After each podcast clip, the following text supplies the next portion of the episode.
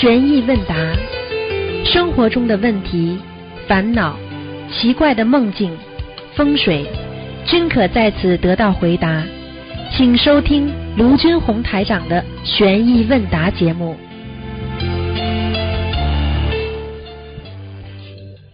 好，听众朋友们，欢迎大家回到我们澳洲东方华语电台。今天是二零一八年十月二十一号，星期天，农历是九月十三。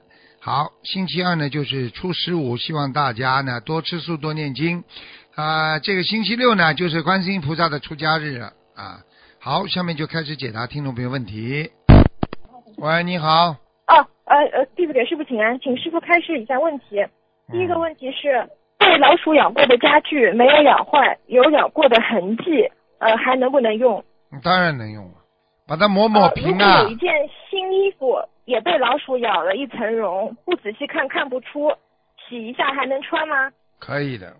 老鼠呀，老鼠嘛就是老鼠嘛就不是太好啊，又不是灵性了，洗一洗嘛再穿嘛就好了，没关系的。哦，好的好的，感恩师傅。嗯，还有就是再请师傅开示，如果佛台的布脏了，因为整个桌面的桌布很大，呃，买了大盆也放不下，用洗衣机洗了。呃，他想问这样要不要念礼佛？嗯，应该没太大关系吧？就是不要跟其他那些衣物放在一起洗嘛就好了嘛。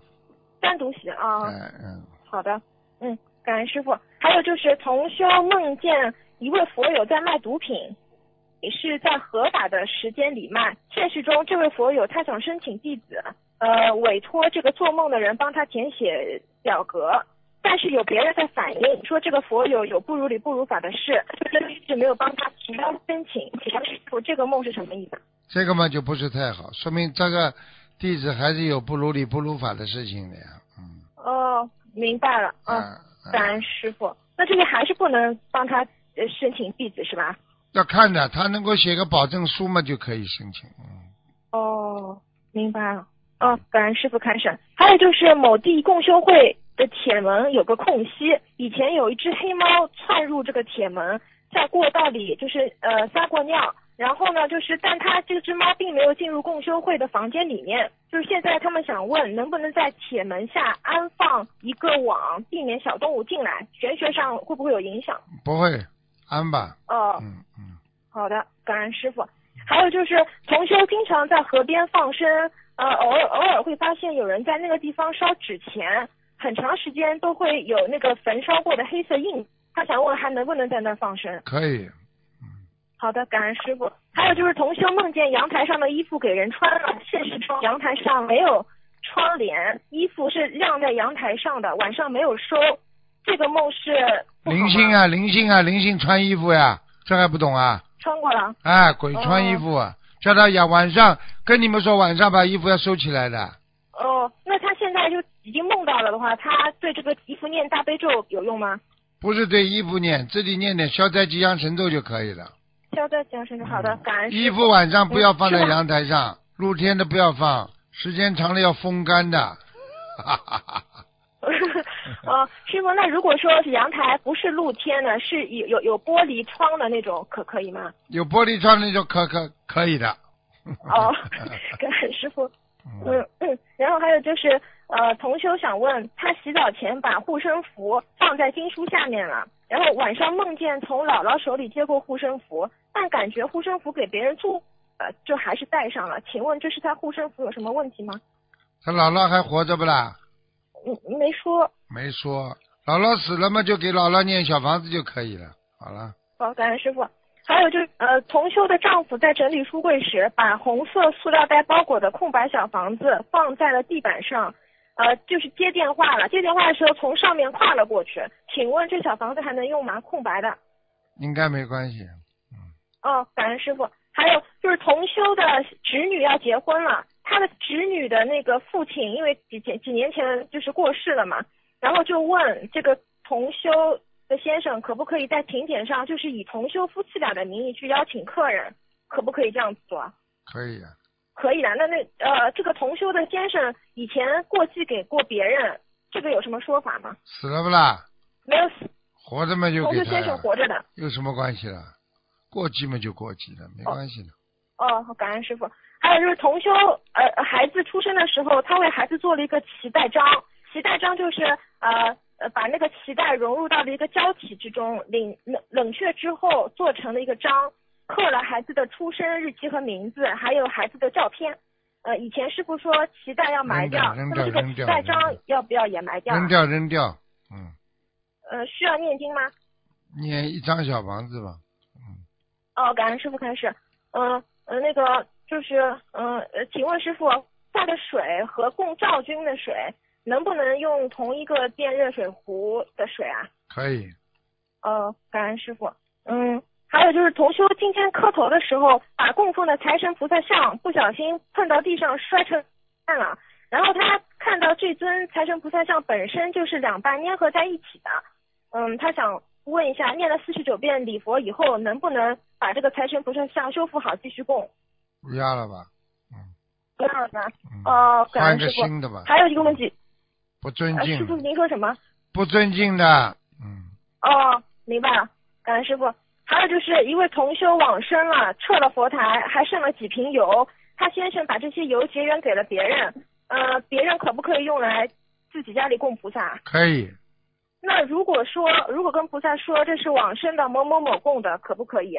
可以，这个油以后能不能用来做素菜？可以，哦，感恩师傅。啊，师傅，还就是最近不是您那个呃呃美国法会嘛，就是听说听说就是呃有一些同修不是太懂当地的规矩，因为我们呃因为我们东方社会跟西方社会的那个习惯都是有很大差距的，也不太懂。就可能不太懂事，给师傅就是有惹了一些麻烦。师傅，您能不能跟我们说一下西方社会我们去参加法会的话，有什么特别要注意的吗？是这样的，他们比较崇尚的就是说啊、这个比方说你们在酒店里呀、大家不能嗯端着饭盒在大堂里，因为影响人家走路嘛。哦而且呢，不要嘻嘻哈哈的打闹，而且呢，不要在马路上有车的地方乱开，会撞到的。已经有人撞到了啊啊。哦然后呢，就是要懂事情，就是不要去争啊、吵啊，有什么话呢，好好讲啊。因为我们有时候啊不了解他们，他们他们有时候，比方说一个高尚的酒店里边，他们不希望人很吵杂的啊，大家哦都吃这个乱七八糟，每人拿个饭盒啊，有时候是的，是的。啊，有时候这个这次的确，他们也不是做的很圆满啊，当时这个位置啊地方也没找好啊，然后呢，哦也希望大家呢，如果当时碰到这种情况呢，啊，拿回自己的房间里去吃也好一点的。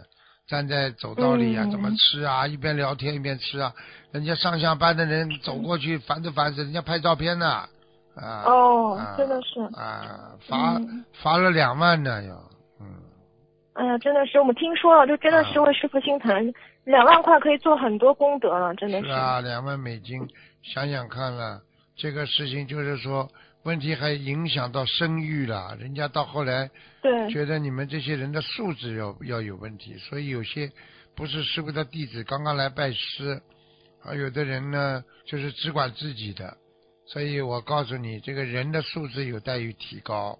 就是学心灵法门的话，必须要学白话佛法，否则的话，我告诉你学不好的，明白了吗？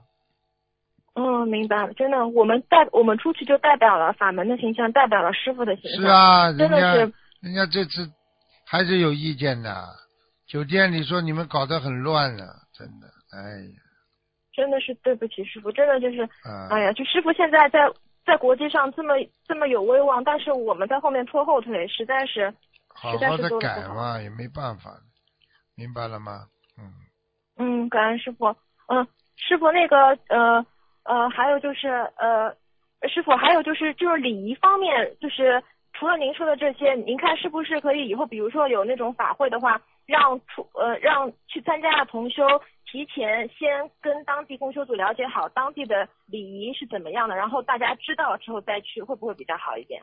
嗯，就是因这这次也是的，他们美国那个公修会，他们做的筹备工作还是不够圆满，嗯，明白吗？这个这个他们、哦他们没想到欧洲啊来了多少人呢？美国各个州啊来了多少人？他们都没统计好，这次美国每个州都来了很多人了，就单那个旧金山去了几几几个巴士啊。嗯、对对对啊，你想想看，这个都是很大问题。大峡谷地区也是来了很多，都是好几个，包括包括他们华盛顿地区到了纽约也去了很多人了，所以每一个地方都去，他们没嗯有思想准备啊。这个他们这个哦，这次师傅还是还是在这方面还是对他们有一些有些有些想法的，嗯，所以慢慢要调整的，嗯。哦，明白，感恩师傅。现在美国也是遍地开花，这么多人都在修，真的是每一个州都有看到很多外国人。美国五十几个州，每一个州都有公学会，现在什么什么费城啊，啊什么什么，连夏威夷都有啊，非常好。嗯，感恩菩萨，感恩师傅。嗯嗯，感恩师傅，我们会以后会好好注意，会改正的。啊，嗯，我们真的是要从自身的素质开始做起，真的是对呀、感恩菩萨。嗯你，们做的不好，啊人家会看师傅的眼神都不对的。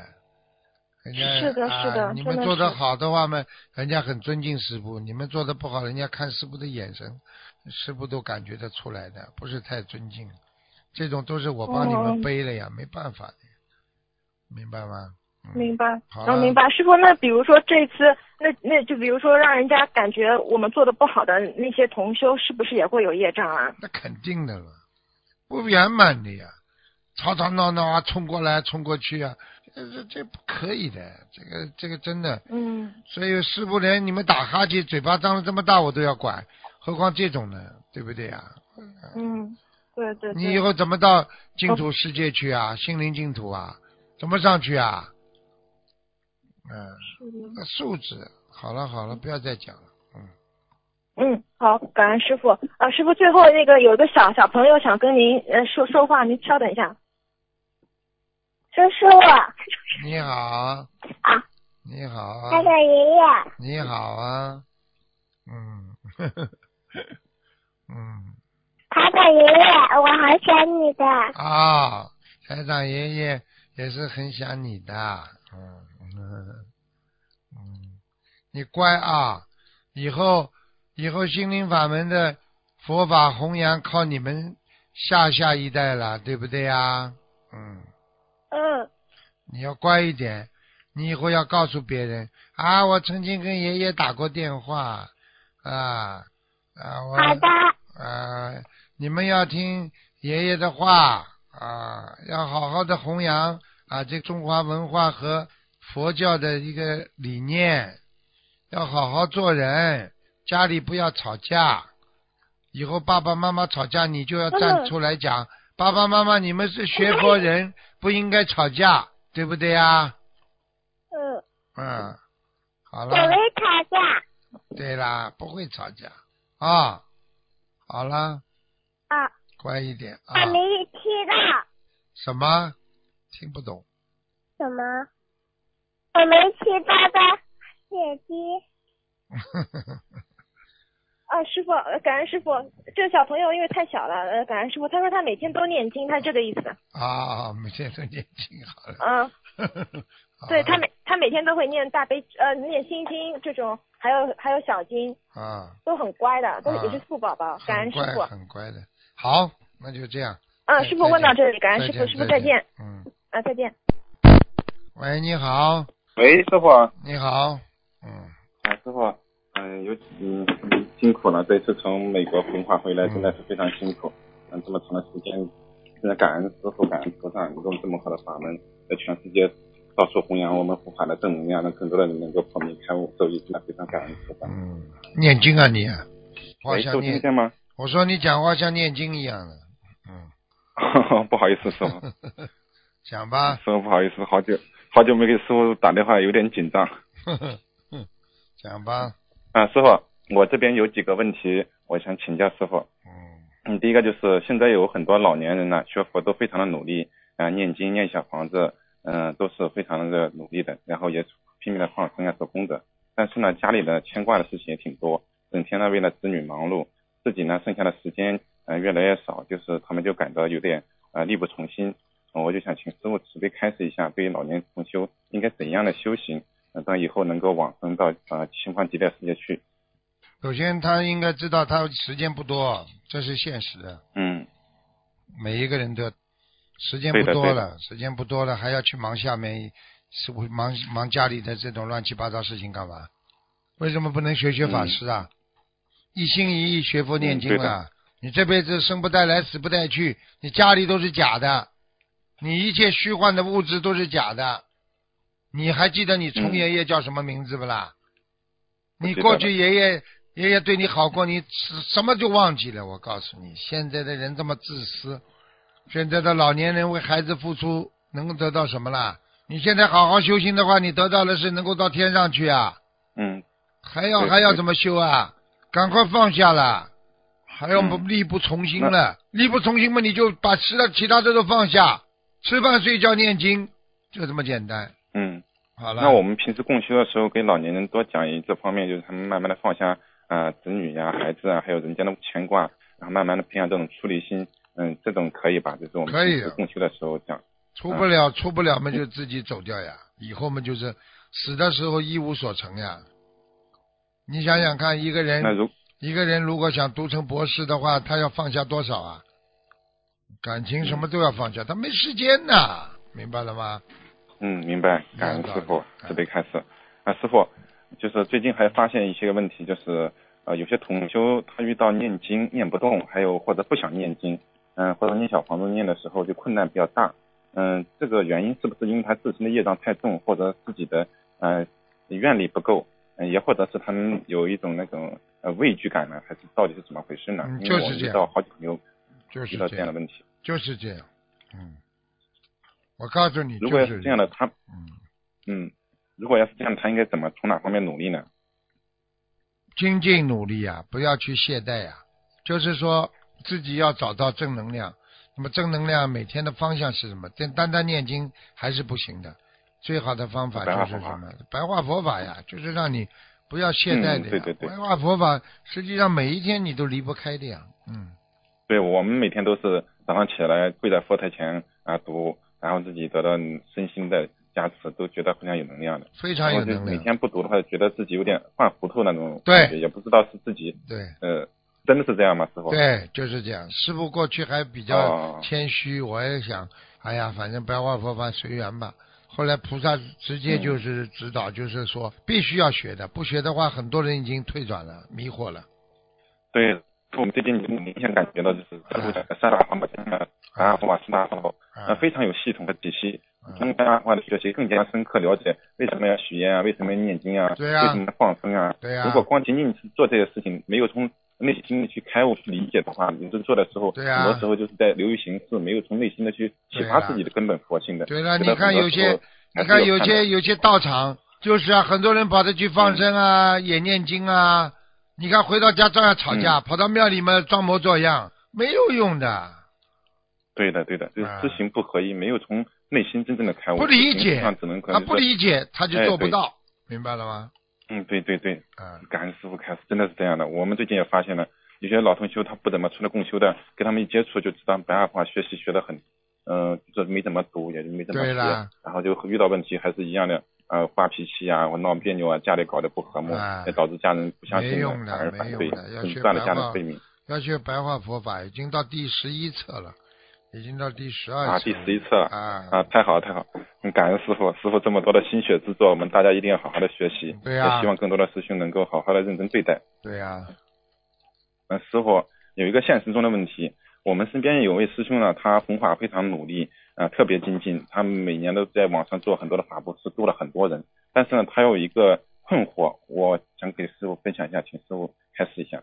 他就特别不理解，为什么他学佛学了四年，从嗯、呃学佛半年前开始，一直到现在浑身难受，他也不知道身上要金子还是房子里要金子，有时候实在没能力，他觉得自己没信心走下去了。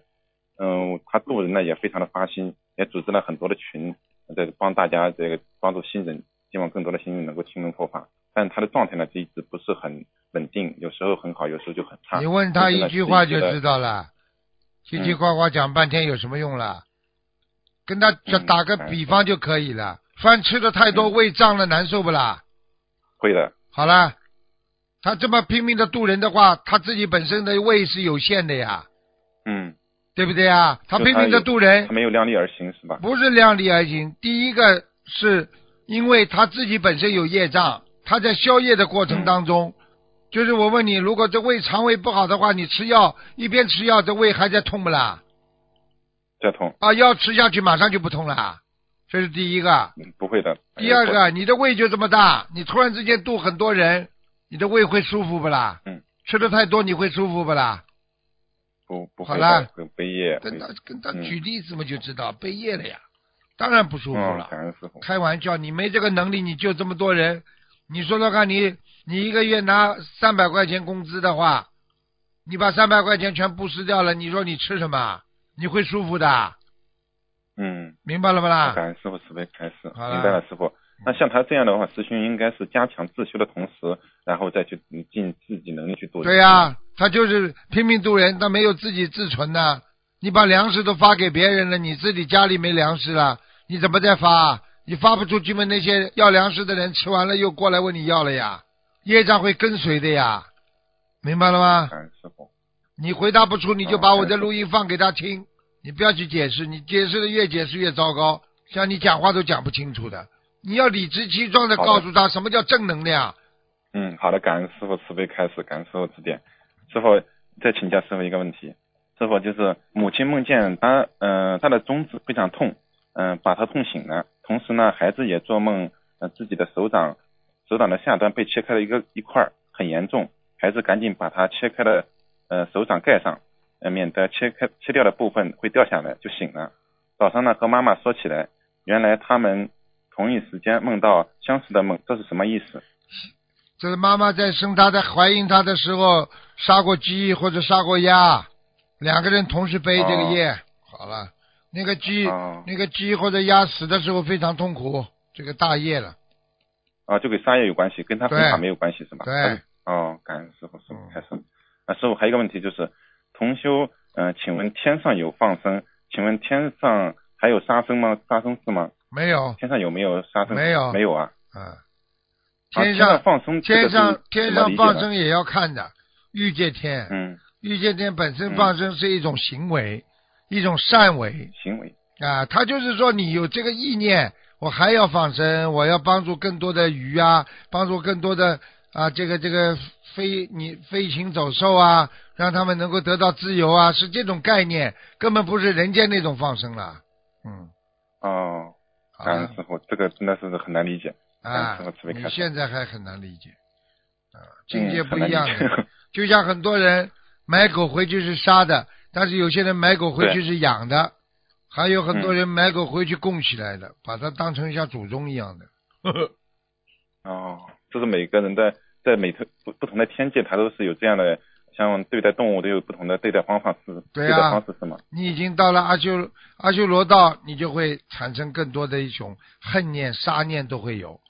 你到了天界，嗯你阿修罗道也算天界呀，对不对呀？对的，但是你要是到了欲界天，它就没有杀业了啊。嗯。嗯，好的，感恩师傅。呃，师傅还有一个问题想请教师傅，就是师傅讲过竹子的，呃，竹子不做做家具不太好，那请问竹子可以做地板吗？竹子做地板也是可以的，因为它属地气的嘛，因为它是从地上长出来的嘛，做地板是没有关系的。哦，刚刚有一个人说竹子做骨灰盒，师傅你看连你都要笑了，他还来问我 可以不可以？嗯，我跟他说叫他拿月饼合作，哼，感恩师傅慈悲开始，因为人我们人间有时候真的对于这种玄学的东西，还有佛法知道太少，现在人真是脱节了。对呀、你说可怜不不啦？所以你说要不要师傅出来这么这么帮助大家啦？懂都不懂的，一些传统的礼节都不懂，一些什么样叫倒霉，在家里什么样倒霉的东西不能放，他都不懂。那古董嗯放、放过头的话，你家里必定阴气太重啊，这都不懂啊，很多人很可怜嗯对对的，感恩师傅，师傅真的是我们跟他师傅学到了很多很多知识，啊。对我们以后的生活，包括我们以后助人帮助人，对呀、你就是跟你的孩子、子子子孙孙，你都能讲出很多道理。但孩子孙子就看着你说：“爷爷真有真有本事，什么都懂，做嗯有什么不好啦？”一问三不知的，嗯很多农村里的爷爷爷爷这是什么不知道，那是什么不知道。嗯，你说这孩子怎么看得起你呀、开玩笑。嗯，对的对的，我们要好好的学以身表法。嗯师傅还有一个问题就是，呃，亡人的遗像用红布包着之后，是脸朝下放还是朝上放？就是怎么放？红布包怎么就躺下来了呀？嗯，就是他的脸朝上和朝下没有关系的是吧？啊，你说朝上还是朝下是吧？啊，这个有关系的，这有关系。因为一般是红布包着之后，基本上就不管朝上朝下。但是从道从道理上来讲，如果你是放在最最底下一张，你最好是翻脸朝下。嗯，如果你上面啊、如果你上面还有啊呃，如果你是一张的话，你就脸朝上；如果上面还有好几张盖的，你就脸朝下。好了，哦，感恩师傅慈悲开始。嗯，还有师傅想请教一下，家里可以种黄色的菊花吗？菊花应该还可以的，不要种桃花就好了。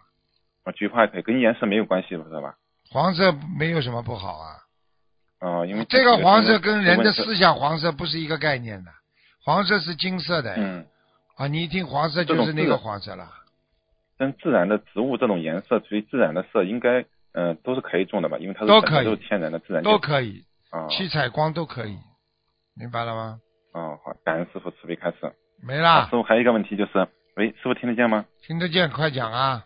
啊啊，同修的女儿，嗯、刚谈一对象，梦见两人结婚，穿着呃雅白色嗯包丝绸绸衣衣裤，新娘在说新郎不能走路，然后新娘两条腿直直长长的，呃，结婚现场好像只有三个人，房子很破。现实中呢，同修女同修在帮女儿求姻缘，请问师傅这个梦怎么解？很麻烦的，是办过阴婚了，上辈子办过阴婚了，阴婚就是就是说是上辈子很小的时候就死掉了，死掉之后呢，帮他再找个死的男的，两个人一起烧掉，然后再假装在阳间办结婚，实际上叫办阴婚。哦，所以他这辈子这现实当中，他再找到个男的，除非这个男的再投胎，否则他就找不到男人了。听不懂啊？哦，就是前世的缘分还会影响到现在对呀是吧？今今生肯定没有这个阴婚的男的，他结不了婚的，一辈子一辈子就孤寡，这就说明他前世是不是欠这个男人欠的特别多呢？不是欠的种下姻缘了呀，阴间的姻缘了呀。嗯，哦，感恩师傅，师傅开始。那师傅刚好有一个问题想问你，就是我们最近帮了一个呃重病患者，他重病患者呢就是有欠了情债，师傅看我可能说欠了情债，但是呢就这个男的一直就是对他就是好像就是特别厉害，他念了很多小房子放生啊，做了很多功德，但是就是一直好像嗯对他就是好像就不饶过他一样的。像这种如果前世欠了很大的情债，如果怎么才能化解掉呢？欠了很大的情债怎么化解掉？嗯，欠了很大的情债怎么化？那么就是念解结咒呀，然后嘛还喽，还了嘛就是两个人之间相互要谅解呀，不要生气呀，有什么办法了？如果这个人是亡人呢？如果是欠亡人的情债呢？啊，那就没办法了，那下辈子还了。哦下辈子还，啊这辈子他你这辈子出不了出不了六道，你下辈子一定投人在六道轮回啊。哦，嗯那他自己如果他拼命的修，呃，很很好的努力，能不能通过他自己的功德力，能逼近到能化解这份冤结呢？可以的，完全可以。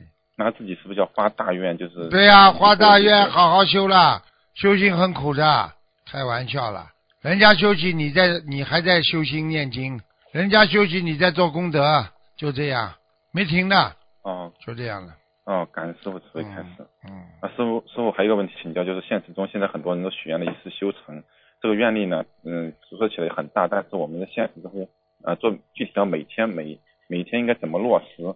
嗯，师傅也有具体讲到，就是说说许愿许愿一世修成的人，可能要花费的时间，就是念经啊、修行的时间要比别人多很多，可能就是别人睡八个小时，我们只能睡四个小时，是不是有这样的说法呢？是啊，我就跟你讲了，那如果没办法的，精进努力的人一定比人家付出的多。哦，感恩师傅。如果他要拼命的做功德，是不是也要比我们更多的人要经常走出去的次数对多呢？就经常出去弘。啊，不怕苦，不怕难啊，哦，感恩师傅。天天念经现，在希望，天天救人。嗯，我告诉你，你嗯付出的多，你得到的多；你付出的少，得到的少，这是一完全是符合正能量的。所以你一个人想上天，你就跟我老实一点，不停的念，人间的欲望全部要没有。什么欲望啊？好的，感恩师傅慈悲开示，嗯我们一定谨遵施教。啊那师傅，你讲讲我修心方面吧。我觉得我还最近还有许多问题要跟有很多毛病要要改正的。不要犹豫不决，碰到苦、嗯碰到难，要把它当成嗯当成增上缘，积极向上，努力奋发。想想看，哪一个成菩萨的人不是苦过来的？你就是一个人要成才的话，你也苦啊。做菩萨这么容易的，睡觉就睡出来了，睡出个佛出来了不可能的，啊！我们，修行人真的是要睡得少，睡多了反而会糊涂，真的是一睡的话，睡过去反而觉得自己没精神了。越睡越糊涂，越睡越想睡，越睡越爬不起来。自己跟自己心里要说一二三起来，就跟自己讲的。好的，师傅，我还不够努力，我一定要向师傅学习。师傅每天睡那么少，还能做节目，还能去弘法，真的是非常不容易。时差还没倒过来，就就就就就要做节目啊！身体跟身体师傅，你要多睡多睡一点。平时的话，中中间空闲的时间，你要多午休啊，像这种啊这个平时要休息休息的。身体和大脑经常在打架，身体爬不起来，大脑就必须控制它起来，好好修心念经了，不要浪费时光了。身体嘛说，我再睡一会儿，大脑就跟他说你必须起来了。这时候时间在边上就说你们两个去吵吧，我先走了。所以时间在你身边就偷偷溜走了，明白了吗？明白了，感恩师傅慈悲开示。好了师，傅，您保重身体，我们一定好好修。感恩观世音菩萨，感恩师傅。嗯，师傅，今天问题就问到这里嗯，感恩师傅。要珍惜啊，什么都珍惜的，时间要珍惜，人缘要珍惜，佛缘要珍惜。我告诉你，生命是靠时间来延迟的，你没有时间，你就没有生命了。所以浪费时间的人就是浪费生命。所以师傅最看不起的人就是整天懒惰啊，浪费生命啊，一点精进力都没有的，一事无成啊，对不对啊？开个小卖部啊，天天赚一点面包钱呐、浪费了多少生命啊！天天尔虞我诈、你争我斗的，搞来搞去，你说有什么好啊？所以再三跟你们说了，真的，修心那才是重要啊！赚钱只是个游戏的，有什么用啊？喂，你好，喂，师傅您好，请弟子给您请安。请讲。呃，是这样的，有几个问题想请教一下师傅。嗯，就是有一个同修，他的儿子想跟他同学一起做一些事情，那需要一些资金。昨天晚上呢，就上下问菩萨这件事情是否可以做，然后请菩萨托梦。今天早上呢，梦就梦见，呃，先生给同修四千元钱，然后呢还看到很多钱，感觉是来自其他渠道的。请问这个梦境跟他儿子想做的事情有关吗？当然有关了，有利益了嘛，肯定成功了呀，哦，那那是就是跟他先生有关吗？有关呐。哦哦，好的，感恩师傅。他先生不借给他儿子钱，他儿子怎么做生意啊？哦，明白了。嗯那这个就是他梦里感觉就是来自其他渠道的，这个就是如果是渠道不好的话，可能对他儿子也会有影响，对吗？那肯定的，你说有影响不啦？明白了。你要贪官的话，的你这个孩子不受牵牵连的。好的，明白了，感恩师傅。嗯，呃，然后同修的女儿呢，梦见她的爸爸在马路上骑着摩托车，车倒了，她爸爸呢就就变成了烟花，飞上了天。她爸爸还说放不下她。现实中呢，她爸爸已经过世了，请问是上天了吗？应该是上天了。哦，本来还在中阴身的，平时还照顾她呢。应该他做梦做得到他哦爸爸的，现在真的彻底彻底离开了。哦，好的，好的，感恩师傅。呃，如果有佛友家里有供舍利子，现在想要请下来，应该怎么做呢？小房子需要多少张？念个四十九张吧，因为这个不是一般舍利子的，我不知道他什么舍利子。每个人都说拿块石头跟你告你告诉他彩色的石头，大海里捡来的也告诉他是舍利子，不一样的。哦而且舍利子哦，不要随便的供啊，明白了吗？你不是真的话，你供了家里会有阴气的；你是真的话，你当然供了家里就会有有那种啊正能量出现的，菩萨保佑了，明白了吗？好的，明白了，感恩师傅。嗯，有佛友问到说，为什么他的脑海里面常常会悟出一番道理，好像有个人常常在脑海中开导他，呃，如何开导他，如何回答他的问题？那就是说明他身上有护法神了呀。要看看他回答的问题正能量还是负能量，他应该自己知道呀。回答的问题是对还是不对呀？哦，如果是是正能量的，就是有护法神在身上。对呀、也不要去追求，来了嘛就听听，好的，没有嘛也不要去求。好的，明白了。嗯，感恩师傅。下一个问题，呃，就是有一个同修，他离婚四年了，然后有一张棉被呢是在与前前夫生活时一起盖过的被子。离婚四年以后呢，同修现在拿这张棉被睡觉的时候再盖，是不是会有不好的影响？如果他有芥蒂，那肯定有不好的影响。他没芥蒂嘛就算了。他盖的被子，他每天想起他过去的，他过去离开他的那个男人的话，他就说明有芥蒂了。这个男人如果是一个坏男人的话，他就是坏的不好的气场受到。如果这个男人是好的嘛，也没有什么不好。所以像这种烂被子，如果他还觉得有芥蒂的嘛，扔掉嘛好了。哦哦，就是也不要再去去盖了，对吗？你是不是你是不是智商有问题啊？我讲话你听不懂的。好的，我明我明白了，师傅，对不起。我下一个问题是，睡觉的时候，孩子把脚放在妈妈脖子上，妈妈带着观世音菩萨吊坠的，这个吊坠还能戴吗？礼佛要念几遍？这个孩子是五岁左右。首先不要让他戴在脖子上，听不懂啊？不要不要让他脚放在脖子上，就是不戴挂坠也不好啊。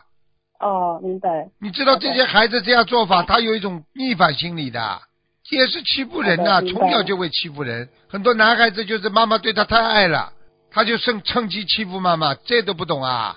很多妈妈们就是这么把孩子宠坏掉的呀。哦。放到脖子上，啪一下把他打下来，听不懂啊？哦，好。而且呢，就是嘴巴里不要骂嘛就好了。一骂的话就小兔崽子，你敢打骂？你敢打骂？明白了，感恩师傅。呃，还有下一个问题是，观音堂炉清理香根的时候，需要把香炉请下来吗？清理什么东西啊？就是清理香炉里面的香灰。用不着的，去动油灯干嘛啦？啊，你说清理香灰，把香炉要不要请下来？你当然了，你放在上面，放在上面也好，也可以的呀，没关系的呀，只只是不要点香就好了。哦，好的。你有条件你有条件请下来嘛也可以。实际上，供菩萨的东西最好不要去动。哦，好的，好的，明白了，感恩师傅。呃，下一个问题是说，在没有学习我们之前呢，他呃有个同修他也就是会很好奇，买了一对骨灰盒是新的，包装没有动过，然后知道放在家里不好，现在想送给殡仪馆，他需要另外烧小房子吗？要烧多少张？这个世界是大千世界，无奇不有，树林子大了，什么鸟都有。吃饱饭没事干，说买一对他妈骨灰盒，觉得很好看，放在家里。你叫他买个棺材好了，做个厨不是很好吗？脑子坏掉的，真的是，我真的无语了。因为以前他们都不懂，现在学了心灵法门以后，我们很多事情都明白了。现在知道了不啦所以很多人，现在知道了，很多人什么都不懂啊。哎呦，你要问他爷爷，他爷爷都不懂。我告诉你，这个事情不是说你不是说你年纪长大就懂的，对不对啊？所以很多人还讲了，嗯年纪长了这么大，活在狗身上都有呢。跟你说要学的，要学的，买一对骨灰盒，现在拿回家来玩玩，现在说要放到送给殡仪馆了，赶快扔掉了。哦，好的，那这个他要另外练小房子吗？你要看的呀，你要是越来越怕人，说不定骨灰盒里边已经有灵性了，你当然念了。如果这骨灰盒有没有哦声音了？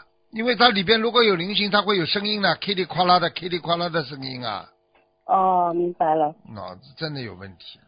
什么东西不能玩？玩骨灰盒？你让师傅真的是我无语了，我真的无语了。好的，明白了，感恩师傅。呃，还有一个还有一个梦是同修的，他梦到检查身体，全身都是透明的，看到自己的脚部、腿部还有肩部都有塑料的小球。检查好了以后呢，梦里同修就揉自己的腿，自己腿上就在自己的皮肤下面有一块像有一块硬的像小球一样的硬块，请师傅解梦。啊，这就长东西了，真的。哎呀，他讲的这个嘛，师傅太太了解了。我就是再往深层看嘛，人就是如果修得好的人，全部是透明的呀，就像人家 X 光一样的呀。这很就是你看 X 光检查的时候，人是不是透明的啦？哦，那这个应该要怎么办呢？就是放生烧小房子，对呀，小房子这个情况需要多少呢？烧小房子呀，烧小房子，像这种要开始慢慢化解自己这块东西了。这个东西以后是肿瘤啊，不好的。菩萨这个就是他他在梦中就是哦菩萨给他看到了，就是让他看自己的身体。就是像师傅，其实我也能做到，我就可以到梦里来，让你自己看到你自己的身体，哪个地方有硬块都可以看见的，明白了吗？哦，明白了，就是那就是梦到有硬块的地方都是会长东西。一定的，叫他哦第一赶紧吃全素他是已经吃全素的，啊，那就赶紧要化解，化解的话就要放生了，放生需要多少？然后小房子需要多少？一直念一直念，好嘞一直念。啊，哦，小呃那个放生有没有？放生就有两百五十一波一波这么放，啊，一波分。好的，明白了，感恩师傅。嗯嗯，师师傅，下一个问题是说，新同修原来共有一尊庙里请来的观世音菩萨瓷像，现在呢想再供一尊东方台的观世音菩萨画像。那么在他请师兄们来帮他新设佛台的前一天晚上，他梦到佛台上有一个打开的红袋子，不知道是什么意思。打开的红袋子啊，很好啊，嗯，很好啊，放在一起没问题的，没事的，嗯，红袋子里哦面都是好的好的，你看红袋子里面装小房子，对不对呀？红袋子里面可以包菩萨、包菩萨像，都是好的呀，嗯，哦，好的，明白了，感恩师傅。嗯，还有一个问题是，拜师以后呢，祈求观世音菩萨慈悲指点莲花是否成功种在天上。当天晚上就梦到又在拜师现场，然后跟现中拜师的场景不同，但是知道拜师的场地，一会儿好像又在做义工。请问这个梦莲花是否已经种成功了呢？那当然成功了，嗯，啊、好的，感恩师傅。快点了，呃下一个快点了，问题是快点了，快点了，嗯，好，最后一个问题，呃，做梦就是有同修梦到一个人，意念中是个警察，天灰蒙蒙的，他站在水里救人，从水里面救出一个小婴儿，把他抱在怀里。他给这个婴婴儿的印堂的一个部分用黑笔写了一个数字三十一，意念中这个数字是个编号，然后他用三块黑色的胶带把婴儿的鼻子连着印堂那一部分全部遮起来了。完了以后呢，他又在婴儿的一边脸上画了一个电话，请师傅呃一个电话，然后另一边脸上意念中画的是牛马吃草的画，接着他画了好多的电话，电话线一直连着到了卧室床的位置，床的位置呢跟做梦人现实中的位置刚好是相反的。那现实生活中，因为白天要上班，做梦人一直在晚上念小房子，念小房子的时候杂念很多，请师傅帮忙解答一下这个印堂位置写黑笔用黑笔写三十一是什么意思？不要讲了，请师傅解释一下嘛就好了呀，后面还在重复是干嘛了？浪费时间的，你这种都要学的。在文学方面，这种就是人家说断章句啊，太多了，傻傻的，哦就跟叫师傅解释嘛就好了，我都听着呢。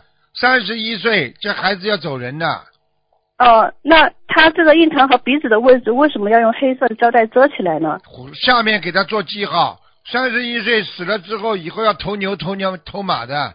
哦，是这样。他这辈子如果不好好修的话，下辈子投畜生。好了，好的，明白了。对不起，师傅，以后我们问题再再仔细整理一下。对不起。不是你以后教教你们做人，教你们讲话。嗯就比方说，你前面讲啊讲啊讲的差不多了，请师傅解解梦就可以了。或者，请师傅解，你比方说前面已经讲过了，黑的布啊、胶条啊，这请师傅解释一下，为什么黑的布条，为什么有三十一号？你得以前面讲过的东西再拿出来再讲一遍，你听得懂吗？听得懂。我已经都听到了明白了所以。你只要跟我说，请师傅解释就好了嘛。所以你要记住了，情愿跟情愿跟智慧的人打架，也不要跟也不要跟跟跟跟那种没有智慧的人，这这这这好了好了，不讲了，好，明白了。好了。那师傅，您能不能开示我几句啊？开始你几句智慧，智慧不够。一个人讲话就代表他的智商哦，啰里啰嗦的人就是逻辑不明显。一个人从心理学上来讲，你这个 logic 你你你达不到一定的清晰度的话，你的心中就会产生多条的分支的这种疑惑。也就是说，会产生很多的疑惑，所以很多小孩子他没有智慧的时候，问什么为什么要这样啊？啊，妈妈为什么要这样啊？为什么那样？就是说他的思路不清楚的时候，明白了吗？他明白了他所以像你这种不停的把一句话来来来来回回不停的颠倒的话，说明你的思维还不够明智，还不够能够理得很清楚。以后要多听听听听师傅讲话，要讲话要讲的简短，要扼要。所以现在他们美国有一个同学整天的背师傅在演讲的台词，他自己去演讲，他就讲讲的很好啊，这就是学来的呀。你明白了吗？明白了。废话不能多讲啊，这个有有理的那种道理的话要多讲，废话不能要去重复，重复人家就知道你脑子里都是废的东西，明白了吗？好的，好的，感恩师傅，我明白了。你举个例子，你跟你老公两个人，你老跟他讲废话，他就觉得你讨厌了。好了好了，不要讲了，一句话讲过，人家又不是聋子，人家怎么听不见啊？很多男人们要面子的呀。你每次说，哎，老公啊，你不要伤我自尊心。你每次这么讲，怎么怎么，怎么怎么怎么，再回过讲，他就觉得讨厌了。如果你讲讲，老公，你也尊重我一下，我的自尊心啊。你一句话一讲，点到为止，他不讲话了。他马上就下次就尊重了。你你要知道啊，你怎么知道我不知道我尊重心呢啊？这个女人也有的呀啊，每个人都有。你这样不对我讲讲讲讲讲讲到过来，好了好了好了，不要讲了，讲什么啦？明白了，师傅。啰嗦听得懂不啦？啰嗦听不懂啊？听得懂。一个人啰嗦就是思维紊乱，听不懂啊？好的好的好的。你你还好。好的，师傅，那那像我这样的话，是心经要加到多少遍才合适？嗯，你你长点智慧了，知道要念心经了，好好念心经了，好好念心经了，多听师傅讲话，里边可以学到很多东西的。一个人生最大的可怜就是没人教啊，有人教是最大的福气呀。你现在都到外面学校里去读书都要花钱的。但是你老师能教你什么？就教你专业知识，他教不到你社会知识。师傅现在教你们这个社会知识，听得懂了不啦？好的。好了好了，再见了。好的，明白了。再见再见了，嗯。好的，感恩师傅，师傅再见。再见再见。好，听众朋友们，时间关系呢，节目就到这儿结束。非常感谢听众朋友们收听，我们下。